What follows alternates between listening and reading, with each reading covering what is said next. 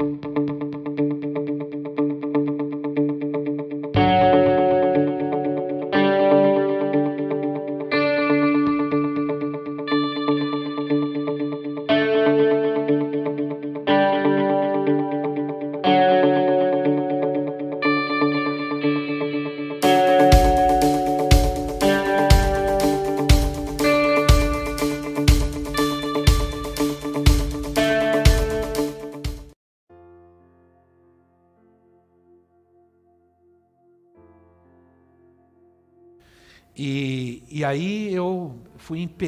pelo Espírito Santo a falar alguma coisa hoje sobre a parábola do semeador. Dentro do nosso tema evangelismo pessoal, né, a parábola do semeador, que é uma parábola, é, uma parábola que Jesus é, e engraçado, engraçado não, não tem nada de engraçado. O interessante é que essa parábola se encontra nos três nos três evangelhos. É, Mateus capítulo 13, Marcos capítulo 4 e Lucas capítulo 8. É, logicamente, é, é, em alguns ela tem pequenas diferenças, porque foram escritas por autores diferentes, mas se coincidem plenamente. Mas eu vou usar Marcos capítulo 4. Marcos capítulo 4, versículo 3 a 8. Jesus conta essa parábola, depois ele explica essa parábola. Né? E, mas eu, eu já ensinei e ministrei sobre esta parábola, mas eu sei que Deus tem algo novo para nós. Amém? Mateus, eh, perdão, Marcos capítulo 4, versículo 3. Diz assim: Marcos capítulo 4, versículo 3 a 8. Ouçam, o semeador saiu a semear. Enquanto lançava a semente, parte dela caiu à beira do caminho, e as aves dos e as aves vieram e a comeram. Parte dela caiu em terreno pedregoso, onde não havia muita terra, e logo brotou, porque a terra não era profunda. Mas quando saiu o sol, as plantas se queimaram e secaram, porque não tinham raiz. Outra parte caiu entre espinhos, que cresceram e sufocaram as plantas de forma que ela não deu fruto. Outra ainda caiu em boa terra e germinou, cresceu e deu boa colheita, a 30, 60 e até 100 por um. A seguir, Jesus acrescentou: Aquele que tem ouvidos para ouvir, ouça. Engana-se quem pensa que as parábolas de Jesus eram apenas histórias contadas apenas para distrair as pessoas, ou apenas para ilustrar algum princípio, ou para facilitar o entendimento e tornar, as, a, e tornar princípios, verdades profundas, poderosas, agradáveis de se ouvir. Aliás, Jesus tinha, nunca teve nenhum interesse em ensinar ou pregar coisas de forma agradáveis a quem quisesse ouvir, ao contrário, né? Certamente eu estava pensando quando eu estava estudando esse texto, eu estava pensando que se Jesus estivesse pregando nos dias de hoje, ele não ia agradar muita gente. muita gente não ia gostar. Né? Ia dizer, talvez, muito extremista esse senhor, muito, muito radical esse senhor. Né? Mas a verdade é que certa vez os discípulos se aproximaram de Jesus e perguntaram para ele: por que o Senhor ensina por parábolas? Por que o Senhor usa parábolas quando ensina? Jesus respondeu: é que é, para vocês foi dado o conhecimento dos mistérios do reino de Deus, dos céus, mas a outros não. É, em Marcos capítulo 13, do versículo 10 a 15, Jesus fala sobre isso. Marcos 13, ele diz: Para vocês foi dado a capacidade de conhecer os mistérios, a palavra está sendo dirigida a vocês. Vocês vão entender e muitos não vão entender. Então, a gente pode entender que as palavras, ah, perdão, as parábolas, elas ilustram e esclarecem verdades para quem tem ouvido para ouvir. Quem tem ouvido para ouvir? Quem tem ouvido para ouvir hoje aqui, ah, diga amém. Porque nem todo mundo que tem ouvido, ouve. Sim ou não? Nem todo mundo que tem ouvido. Por quê? Porque isso é uma, isso depende de uma disposição do do coração. Do coração. Isso depende de uma disposição do coração. Então, muitos, embora tenham ouvidos, seu coração não está disposto a ouvir. É disso que está falando ao Senhor. Mas, ah, essas, para quem entende, para quem entende, para quem tem ouvidos, essas parábolas, elas esclarecem e ilustram, mas têm um efeito contrário naqueles que se opõem, rejeitam a Cristo e não querem ouvir. Elas têm um efeito contrário. Interessante, você tem duas pessoas, você tem dois irmãos numa mesma casa. Um crê, um ouve, entende, aceita, outro rejeita completamente. Por que será? Né? Então, é, Jesus nunca facilitou a mensagem do reino. Jesus nunca facilitou nada, pensando em ser aceito, ou que se aceitassem a mensagem, ou que ele fosse aceito, vamos facilitar as coisas, vamos amenizar. Não, Jesus nunca agiu assim, nunca agiu dessa maneira. Quando, Jesus pronuncia essa parábola aqui de Marcos, quando Jesus fala essa parábola, ele já tinha dois anos de ministério, faltava apenas um. um.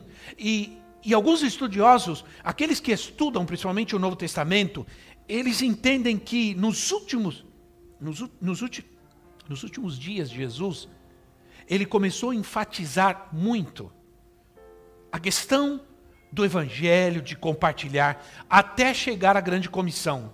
Até chegar à grande comissão, quando ele diz vão e façam, é, Jesus vai seguindo um plano, um projeto, ensinando, falando sobre servir, falando sobre ir, falando sobre é, crescer.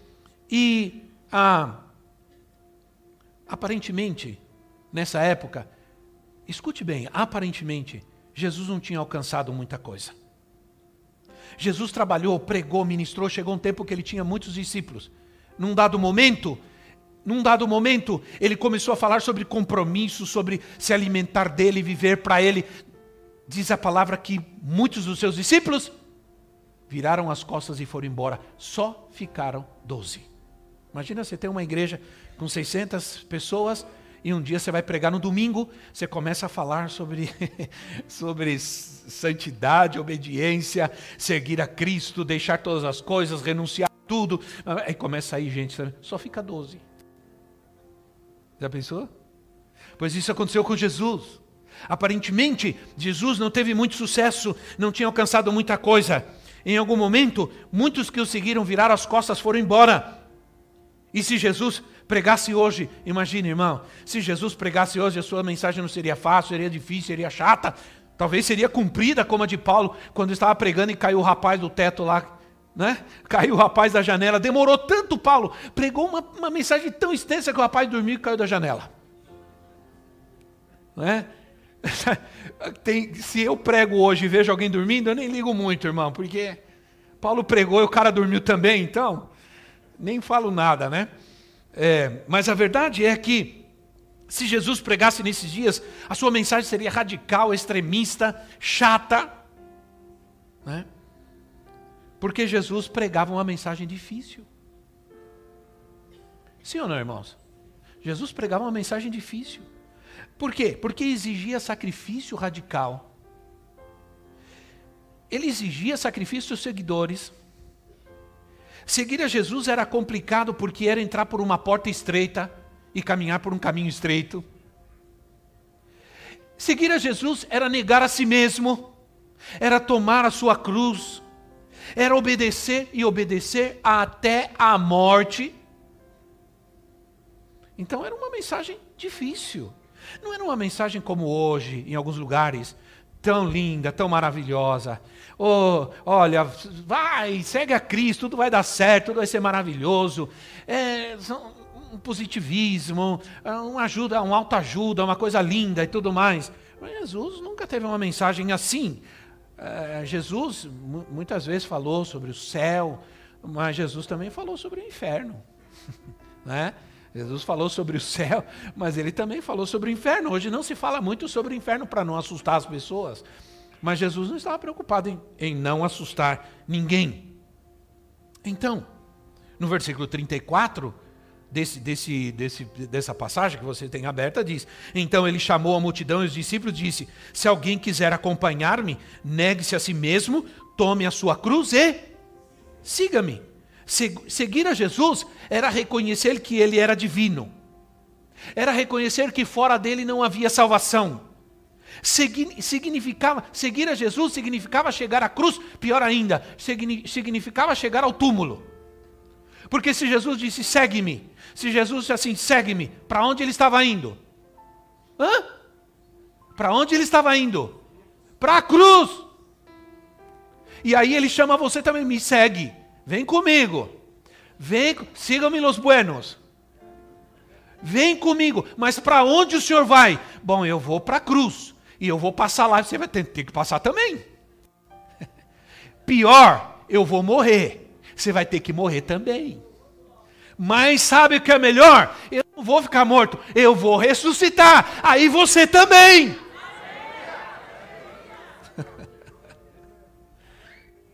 Jesus está te chamando para você ir até onde você pode, Ele está chamando de você até o fim.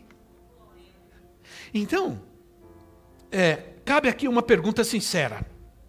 Cabe aqui uma, uma pergunta muito sincera a cada um de nós que estamos aqui.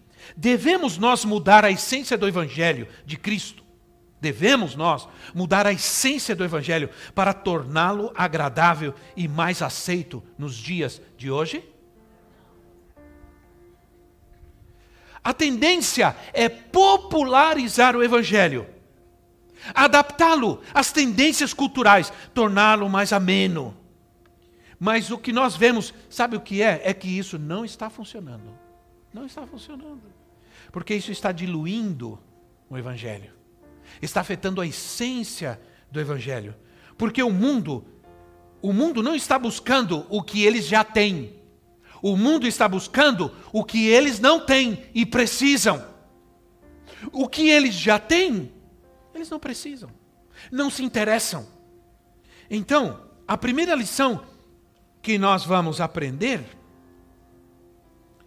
é, hoje é que o poder transformador do Evangelho, o poder transformador do Evangelho, não está no mensageiro, está na mensagem. Diga comigo, está na mensagem. Amém? O poder transformador do Evangelho não está no mensageiro, está na mensagem. A motivação de pregar para agradar o público parece boa, mas é equivocada. Equivocada. Essa parábola apresenta dois princípios: o evangelismo, a semeadura da palavra e a condição do coração de quem recebe a palavra. Então vamos falar primeiro sobre o semeador. Vamos falar sobre o semeador. Porque diz assim: o semeador saiu a semear. Em alguma parábola, como por exemplo a parábola, uma outra parábola, em que o, do joio do trigo, por exemplo, o semeador é o Senhor. Aqui, o semeador é qualquer um que semeia a palavra, que prega a palavra, que ministra a palavra, que evangeliza. Então, interessante que esse é o seu trabalho. O semeador, ele não pode fazer nada mais, quase nada mais, do que simplesmente semear a semente. Ele semeia a semente e espera. Diz um, um outro texto, o Senhor diz que ah, não é em outro texto, é aí mesmo, em Marcos 4, 26 e 27, olha o que diz lá. 26 e 27 diz assim: Ele prosseguiu dizendo: O reino de Deus é semelhante a um homem que lança a semente sobre a terra, noite e dia, quer ele durma ou se levante, a semente germina e cresce, embora ele não saiba como. Não sabe como. Isso quer dizer que o semeador, ele semeia a semente, mas ele não tem poder nenhum, influência nenhuma no crescimento dessa semente. Eu me lembro, quando era criança, e nunca me esqueço disso, nunca me esqueço, que meu pai, nós tínhamos um terreno grande, e meu pai resolveu plantar feijão. Vou plantar feijão. Aí eu ajudei meu pai, arama a terra, deu uma trabalheira, um, um, pedaço grande, maior do que isso aqui de feijão. Fizemos os buracos, ele comprou feijão e nós fomos lá, nós ajudamos. Olha, tem que colocar cinco feijãozinhos dentro de cada buraquinho, cobrir e tudo. E nós fizemos isso. E, e eu, como um bom sanguíneo desde criança, eu ia todo dia lá olhar Falei, mas não está acontecendo nada. Morreu tudo. Não vai nascer nunca. No outro dia eu ia lá de novo e olhava, tinha nada. Eu falava assim, mas eu pensava que talvez a gente podia fazer. Um dia eu cheguei e cavei um buraquinho onde tinha uma, um buraco para ver. Cavei, cavei, cavei, não achei nada. Sumiu a semente. Um dia eu cheguei, tinha um, uma coisinha. Como nasceu aquilo? Como que aquilo cresceu? Ninguém fez nada, ninguém pôs a mão. Quem fez? Como aconteceu isso? Isso quer dizer que o semeador, ele, ele não pode fazer nada para que aquela semente semeada se transforme em uma árvore madura e dê frutos. Ele não sabe como acontece. Nem se vai acontecer, isso que é o pior. Nem se vai acontecer, porque isso é um mistério. Você deve semear a semente. Você deve semear a semente. É isso que está dizendo. Nós somos semeadores. Nós somos chamados para semear. Comissionados é gente que semeia.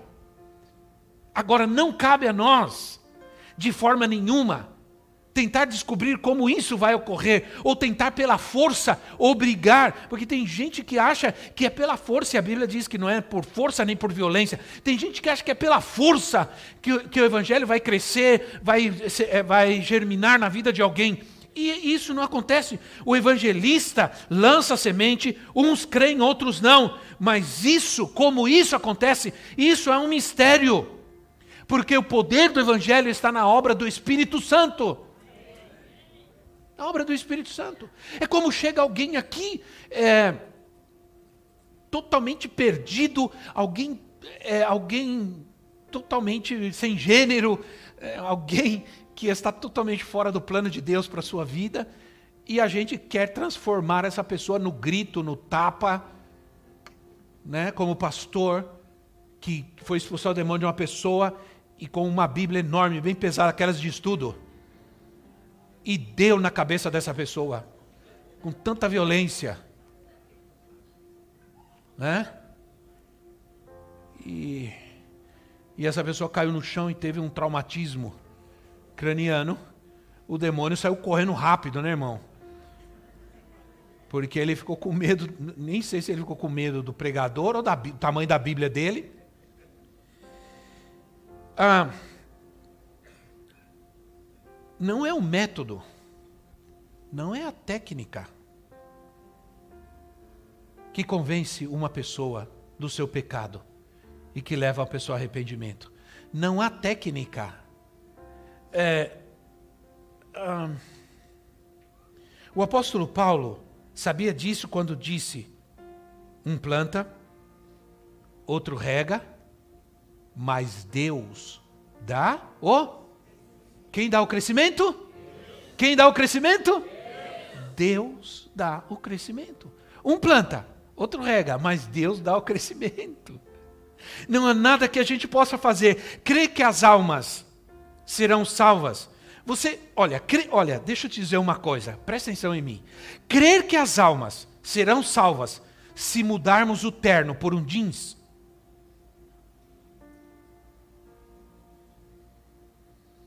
Não são as aparências que fazem crescer a semente. Não são as, as aparências. As sementes eram semeadas, sabe como eram semeadas as sementes nessa época? Num saco rústico de estopa. Não era num saco de tergal e nem de.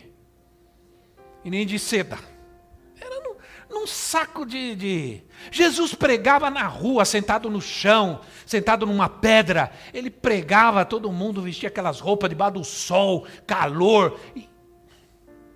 Entende, irmãos? E a gente está tá querendo dizer, não, vamos trocar o terno pelo jeans, é melhor, temos que ser mais. Ah,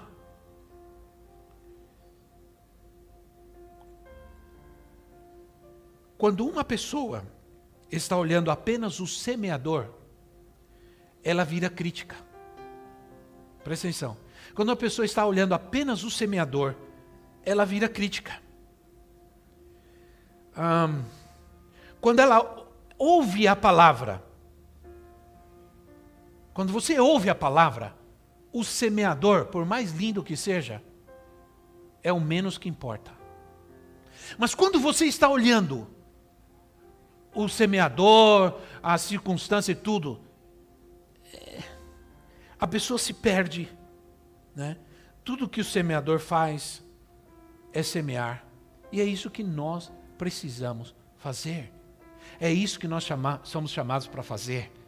Nós não somos apenas crentes religiosos, nós somos semeadores do Evangelho de Cristo nessa terra. O semeador saiu a semear. Mas aí eu quero falar sobre a semente. A semente. A semente é o Evangelho. Diga, a semente é o Evangelho. E mudar a semente não é uma opção. Não é uma opção. Transformar, pintar a semente, maquiar a semente, não é uma opção. A semente tem que ser semeada como ela é. Se você tirar qualquer coisa da semente, você vai afetar. Todo mundo sabe, hoje em dia, que se você quer mudar o gênero ou a ou, ou, você quer mudar organicamente uma planta, uma você tem que mexer com a com a semente. O milho transgênico é, é, é, um tratamento que se faz na semente. Se você mexe na semente, você mexe na estrutura de uma planta. Não podemos mexer na semente. Não se mexe na semente. A semente é o Evangelho. Diga de novo comigo: a semente é o Evangelho.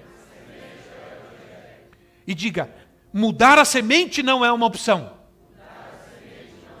Ok. Jesus nos chama para semear a verdadeira semente, não a outra. Nós somos advertidos, aliás, a não adulterar a semente, a semente. Não adulterar a semente. Não adulterar a palavra. Para a conveniência de ninguém. E sabe de uma coisa? Deixa eu dizer uma coisa poderosa aqui agora. A Bíblia diz que é Ele quem dá a semente a quem semeia. Ele é quem dá a semente a quem semeia. A semente não é minha, por isso o poder não está no semeador, mas na semente. A semente que eu semeio não é algo que eu tenho, mas é algo que ele me deu, me dá. Então, é. Por isso Paulo diz assim, lá em Gálatas 1:8, ele diz assim: "Mas ainda que nós ou um anjo do céu pregue um evangelho diferente daquele que lhe pregamos, que seja amaldiçoado.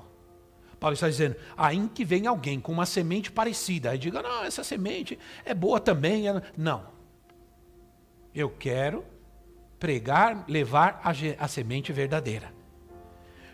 Uma única variável, única variável, é o tipo de solo, a natureza do solo. O problema não é o semeador, não é a semente, o problema aqui é o. Ah. Então vamos lá. O problema não é o. O problema não é a. Ah, o problema é o solo. O problema aqui é o solo. Se não produz fruto da salvação, não produz a semente da salvação. Se não tem fruto, não tem semente. Sim ou não? Tem fruto, não tem semente. Interessante que a semente ela é tão poderosa porque a árvore ela não sai do lugar, mas a semente ela vai longe. Por exemplo, nasce uma árvore, dá muito fruto. Alguém pega aquela, aquele fruto, põe numa caixa e manda para a China. A semente está lá dentro. A semente está indo embora, né? Um pássaro vem comer uma, uma fruta, pá, pá, pá, pá, leva uma semente. Vai para outro lugar longe, ali ele faz suas necessidades, solta aquela semente, aquela semente vai dar frutos ali. Então o que acontece? Ah, o solo representa a condição do coração humano. O solo representa a condição do coração humano. Um solo ruim, já dá para ver uma cara ruim, né? Representa a condição do teu coração. Então, se o problema não está no semeador, não está na semente, o problema está no solo, nós vamos tratar do quê? Nós vamos tratar do solo. Sim ou não, irmãos? Ora, quero enfatizar algo.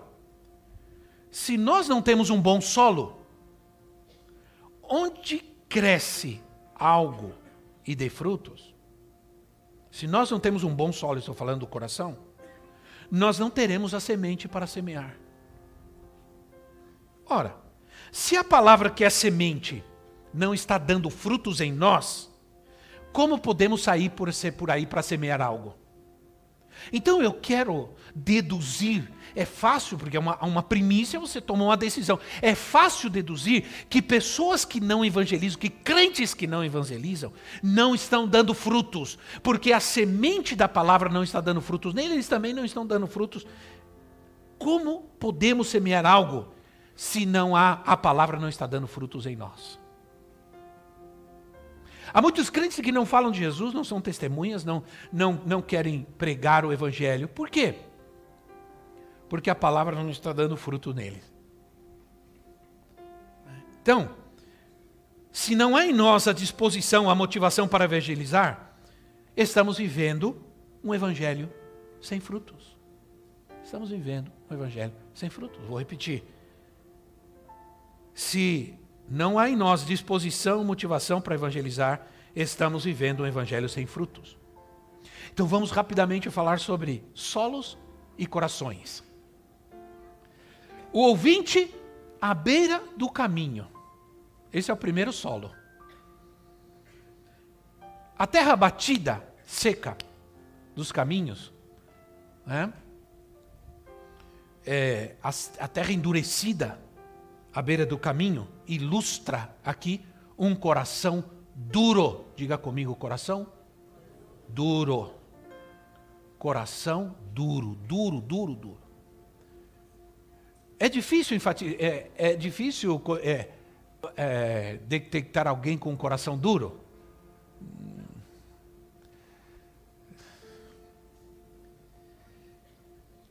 É um coração que a palavra não consegue penetrar. Você fala, fala, fala, fala, fala. Né? Essa é a pior condição do coração humano, sabia, irmãos? A pior condição do coração humano é a dureza. É a dureza. Gente dura de coração. É gente que resiste à palavra. E sabe de uma coisa? Os corações são endurecidos deliberadamente. Deliberadamente. Jeremias capítulo 19, versículo 15. Jeremias 19, 15 assim: Se obstinaram, a última parte do versículo, se obstinaram e não quiseram obedecer. Não é uma coisa que é natural, que é espontânea, não. É uma obstinação. Não obedecem, têm um coração duro porque querem. Porque parece que se esforçam para isso. Né? É, é uma decisão deliberada, uma decisão própria, não crer e não obedecer. Atos capítulo 7, versículo 51, Atos 7, 51 diz assim: Povo rebelde, povo rebelde, obstinado de coração. Diga alguma coisa, irmão. Isso, diga, ah, misericórdia. Mas não é só de coração, obstinado de coração e de ouvidos. Vocês são iguais aos seus antepassados, sempre estão resistindo ao Espírito Santo, sempre estão ouvindo, nunca obedecendo, sempre estão ouvindo, nunca vivendo, sempre estão ouvindo e rejeitando. recebem a palavra, mas o coração é tão duro que a semente cai, vem as aves dos céus, vem Satanás, porque é isso que representa, vem o diabo, vem os demônios, roubam essa palavra e não permite nem sequer que ela permaneça. Aleluia. Ora, talvez você diga, Jesus se referia aqui, então é esse coração duro, aos mais terríveis ímpios ímpios pecadores, os piores da terra. Que gente que não quer se arrepender e se humilhar. Mas Jesus não estava falando a esses. Jesus estava falando aos líderes religiosos. Jesus estava falando, olha, vou dizer uma coisa para você, irmãos. Jesus estava falando a gente que ia na igreja, gente que, olha, gente que jejuava, Ai, ai, ai. Gente que orava, que obedecia aos mandamentos. Gente, só que era gente de uma moralidade exterior. Gente de uma moralidade exterior. Era gente de culto cerimonial. E que orava. Pasmem, pasmem, pasmem. Andavam jejuando, assim, todo branco, assim, jejuando. Gente que ia e dava altas quantidades de dinheiro no templo. Lembra da passagem dos caras chegando, os religiosos chegando com muito dinheiro e a viúva com duas moedinhas? Hã? E Jesus não está falando a ímpios duros, gente. Não. Ele está falando aos religiosos. Hum? Ser religioso não garante um coração sensível a Deus. Falsa espiritualidade. Falsa espiritualidade. Falsa espiritualidade. Falsa espiritualidade. Obrigado.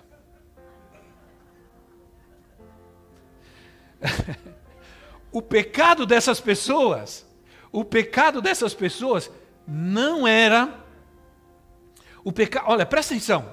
O pecado dessas pessoas não era beber, fumar, falar palavrão, né? Não era roubar, era a dureza de coração. Esse era o pecado dessas pessoas. Né? Então, versículo 12 assim, o versículo 12, Jesus explicando diz assim: Vem o diabo e tira a palavra do seu coração. A situação é: você, essa pessoa, ela não está nem no caminho, nem fora dele. Ela está na beira do caminho. ela não está nem no caminho, nem fora do caminho. Ela está na beira do caminho. Você não é crente, você não é crente não. Você não é quente e nem frio. Você é morno. Você é um beira de caminho. Diga alguém do seu lado, não seja um beira de caminho. é? Aliás, não existe, ou você está fora ou você está dentro. Não existe essa coisa de estar com o pé lá, outro aqui. Sim ou não, irmãos? Essa mensagem não existe na Bíblia. Né? É, a gente quer ser bonzinho. Porque a gente não quer que ninguém se perca. E a gente cheio de amor e misericórdia assim, não, tudo bem. Vai pelo seu caminho, eu vou pelo meu, no fim nós chegamos. Não. Essa mensagem não existe. Porque não existe dois, três caminhos. Existe um caminho. E esse caminho não é uma igreja, não é uma religião, esse caminho é Jesus. Então, aí nós temos o terreno pedregoso, que representa o ouvinte superficial. Ouvinte superficial. Ok, irmãos? Ora, entenda uma coisa: essas pedras que menciono aqui, elas não estão no solo, elas estão mais lá no fundo, lá no fundinho. Então tem uns 50 centímetros, porque ninguém é bobo, ninguém vai semear uma semente no meio das pedras. Chegar lá num monte de pedra e semear uma semente. Não. Limpa tudo, tira todas as pedras e semeia. Faz um buraquinho e semeia. Só que as pedras estão lá embaixo, mais um pouco lá embaixo. 50 centímetros. Aí o que acontece? A semente semeia, a semente nasce a semente germina, aí começa a plantinha. Mas a plantinha não cresce só para cima, cresce para baixo. Aliás, a gente cresce para cima a proporção que a gente cresce por dentro. Hã? Se a coisa está fora, feia por fora, está mais feia por dentro. Sim ou não? Sim ou não, irmão? É, é assim mesmo. Então o que acontece? A planta, mas lá as raízes vão crescendo, mas só que lá tem pedra. E aí chega um momento que elas que ela que ela começa a secar, vem o sol. Jesus explica. Essas pessoas, essas pessoas, esse esse esse terreno, esse, esse ouvinte superficial é alguém que vem para a igreja, recebe a Cristo, chora, levanta a mão e sai sorrindo, alegre, feliz, bate palma, chega em casa, ah, né? mas de repente, de repente vem o pro, vem, vem os problemas, né? Vem os problemas, porque não vai acontecer de você sair daqui, chegar em casa e tudo. A sua casa era uma casinha pequenininha, chega lá agora é um palácio. O Senhor mudou a sua vida, você vai começar a enfrentar de forma diferente as situações dos problemas. Mas vem os problemas, vem as, vem as perseguições, vem, aí você tem que dar testemunho, tem que falar, você tem que falar, você tem que é, necessidade de testemunhar, você tem que dizer para as pessoas, para a sua família, aí começam a zombar, começam a falar, agora você virou crente, ah, agora você vai para a igreja, agora você vai ter sustentar o pastor, e, e aí começam as coisas, e isso começa uma pressão, uma pressão, uma pressão, uma pressão, e aí começa a murchar, a perder a força a planta não vai crescer, ela vai morrer, ela não vai dar frutos, ela não vai prosperar. Né? Então, perde alegria, uma, você começa a ter uma compreensão maior do, do, do, mundo das trevas, das tribulações da vida. Você começa a, a, entender que há uma guerra, uma batalha. Tudo começa a ficar difícil. E você pensou, não, pensei que tudo ia mudar, que tudo ia ser maravilhoso. Dei até o dízimo, pensei que ia dar o dízimo, já ia ter emprego novo, que ia ganhar mais, que o meu chefe ia me chamar. Ao contrário, eu dei o dízimo e mandar embora. Né? Isso que acontece e, e por causa disso, a semente, a planta que cresceu, a semente vai morrendo, vai murchando. Porque nada morre de uma vez, sim ou não? Nada morre de uma vez. Vai, antes de morrer, a planta murcha. É, em espanhol diz martita a planta vai martitando, a planta vai murchando, pouco a pouco, vai perdendo a alegria. O irmão se converte, ele senta no primeiro, na primeira fileira, glória a Deus, aleluia, pastor qualquer coisa, glória a Deus, aleluia, amém. Aí quando começa a sentar no meio, senta lá atrás, senta lá na última cadeira,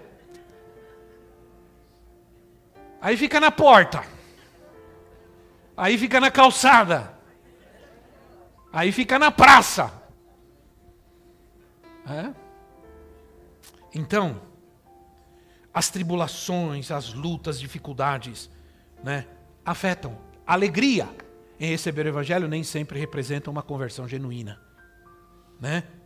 João 8,31, João 8,31, Jesus disse assim: Disse Jesus aos judeus que haviam crido nele: Se vocês permanecerem firmes, na minha palavra. Se vocês permanecerem firme na minha, não é na igreja, não é na, na minha palavra, permanecerem firmes, verdadeiramente serão meus discípulos. Então serão discípulos verdadeiros. Agora, em meio a espinhos, em meio a espinhos, é, representa o ouvinte mundano. Mundano. Um coração inclinado e preocupado com as coisas do mundo. Se converteu, está indo na igreja, está, é, mas coração. Vocês estão entendendo o que eu estou dizendo, irmão? O que eu estou tentando dizer é: você não pode ser um semeador com um coração doente, um coração mundano, um coração superficial. Não. Só pessoas, realmente nós vamos ver isso aí, que têm a semente podem semear. Pode alguém semear uma semente que ela não tem? Pode? Não, pode semear. Uma semente que ela não tem. Então, um coração preocupado com as coisas do mundo. Esse tipo de, de terra é assim: ouve, recebe, crê, anda, mas não dá frutos. Não dá frutos. Entende? Não dá frutos. Então, é, não representa aqui o incrédulo de coração. Porque aqui não representa aquele que é superficial ou aquele que é duro de coração, não, mas aquele que dá, que não dá frutos.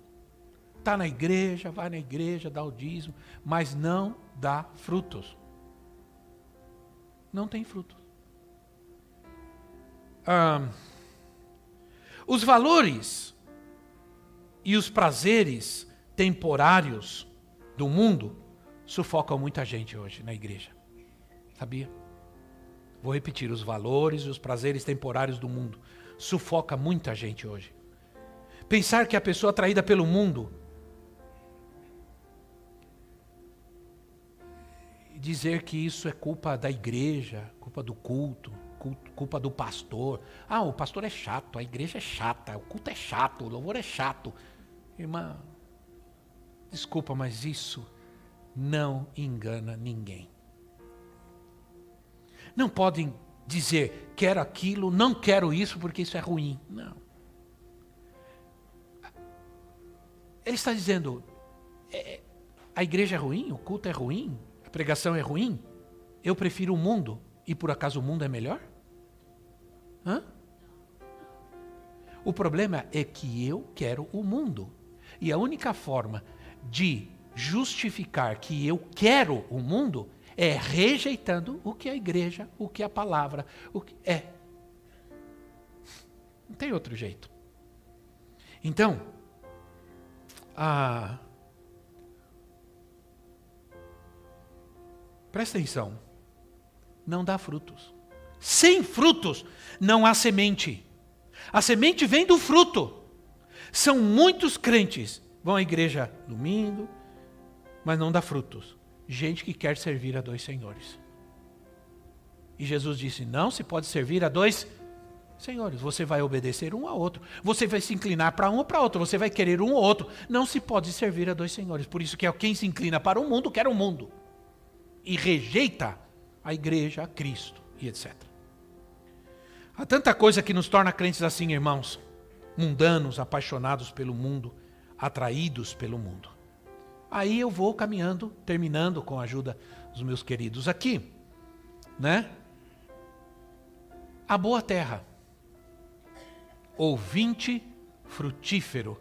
Olha para quem está do teu lado e diga assim: ouvinte frutífero.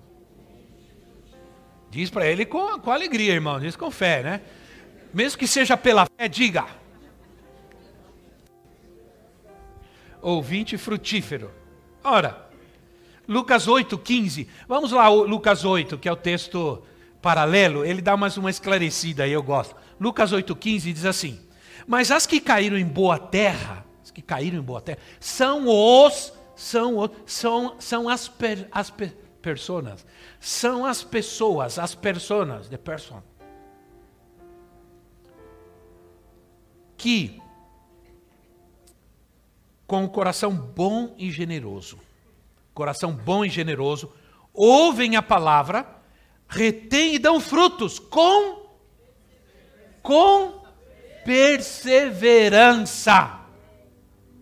Ouvem, retêm, dão frutos com perseverança. Aí eu não terminei a história do feijão, né?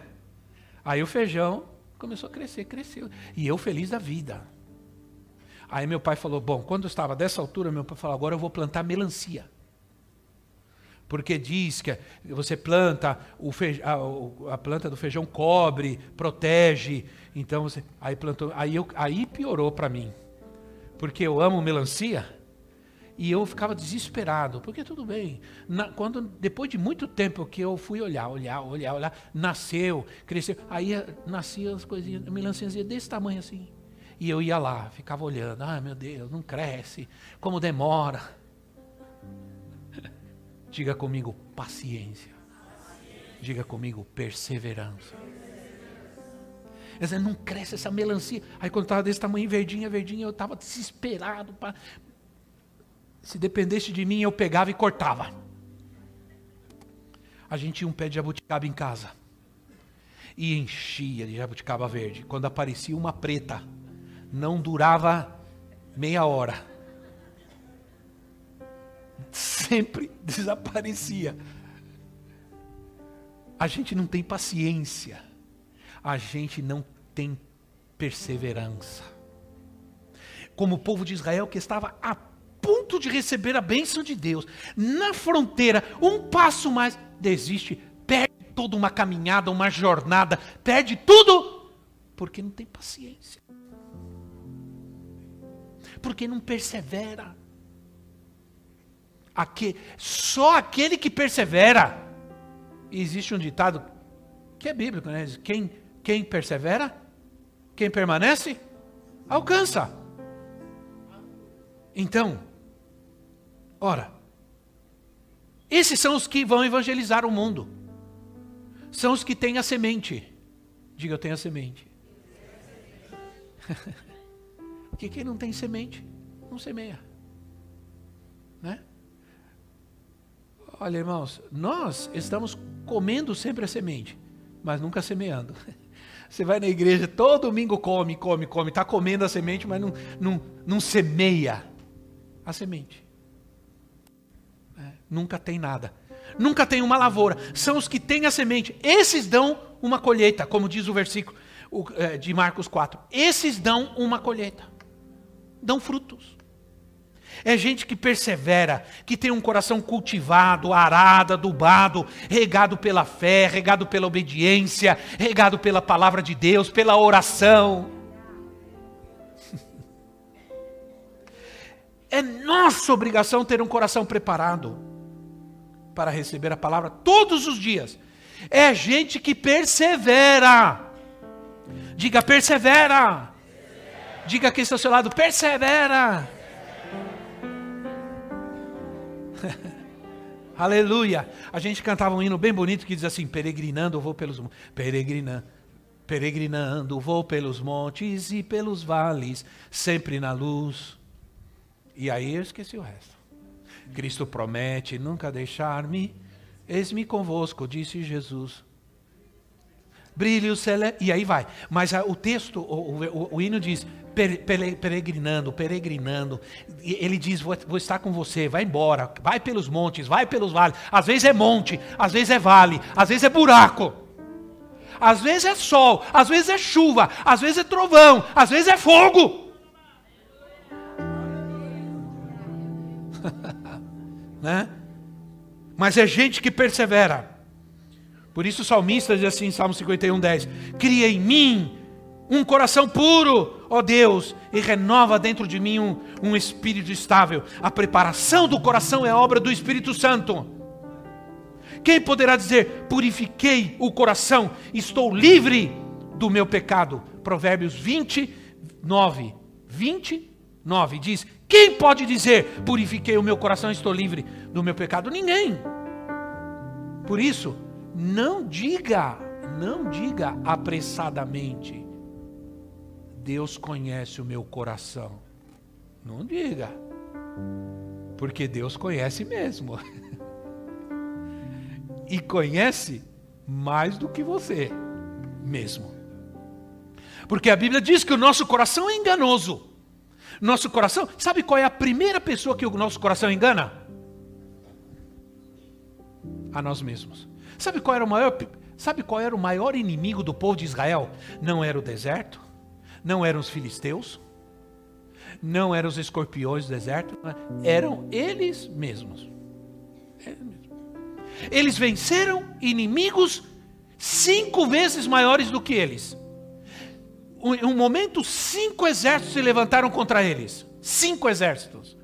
E eles venceram. Mas foram derrotados por eles mesmos pela condição do seu coração. Irmãos, quando termina de explicar a parábola do semeador, Jesus pergunta: Quem traz uma candeia para ser colocada debaixo de uma vasilha? Ora, Jesus está dizendo assim: quem pega uma luz para iluminar um quarto Traz a luz e coloca ela debaixo de um, de um pote. Quem faz isso? Hã? Quem faz isso? Mas é o que nós fazemos. Nós somos a luz do mundo, gente que semeia, mas nós estamos escondidos debaixo de alguma coisa, supostamente debaixo de uma religiosidade, uma preguiça, de um desânimo, de uma postura, é, não sei, é, qualquer. Jesus está falando sobre comissionamento, sobre levar a mensagem de salvação, sobre ser luz do mundo, que todos olhem para nós e digam: é, creiam, vejam, desejem. Entender que os resultados do evangelismo e o resultado do poder de Deus deve dar muito ânimo para nós, irmãos. Muito ânimo para nós, né? Nós devemos ser pessoas, não há maior felicidade do que ver alguém recebendo Jesus. Ora, entender que quem está do meu lado tem a responsabilidade comigo de semear o evangelho do reino, que somos nós. Não, não, não, não é uma, algo que vai acontecer automaticamente. Deus precisa de mim, de você. Ele me chamou a mim, a você. Ele nos salvou e nos tornou semeadores gente chamada, gente comissionada, não importa quem você seja, porque a qualidade não está no semeador, a qualidade está na. Não importa quem você seja. Você pode dizer: Eu estava numa situação terrível, miserável, jogado na rua, não tinha nada. Alguém foi lá e semeou a palavra na minha vida. E essa semente está transformando a minha vida. Essa semente está mudando a minha vida. Essa semente vai mudar a minha vida. Aleluia. Nós cremos. Fique em pé no seu lugar.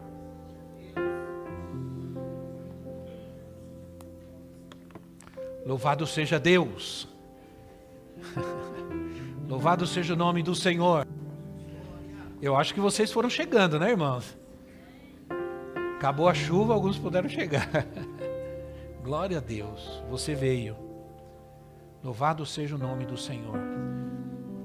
Deixa eu te dizer uma coisa. Nós temos um Deus poderoso que pode curar a nossa terra. Né?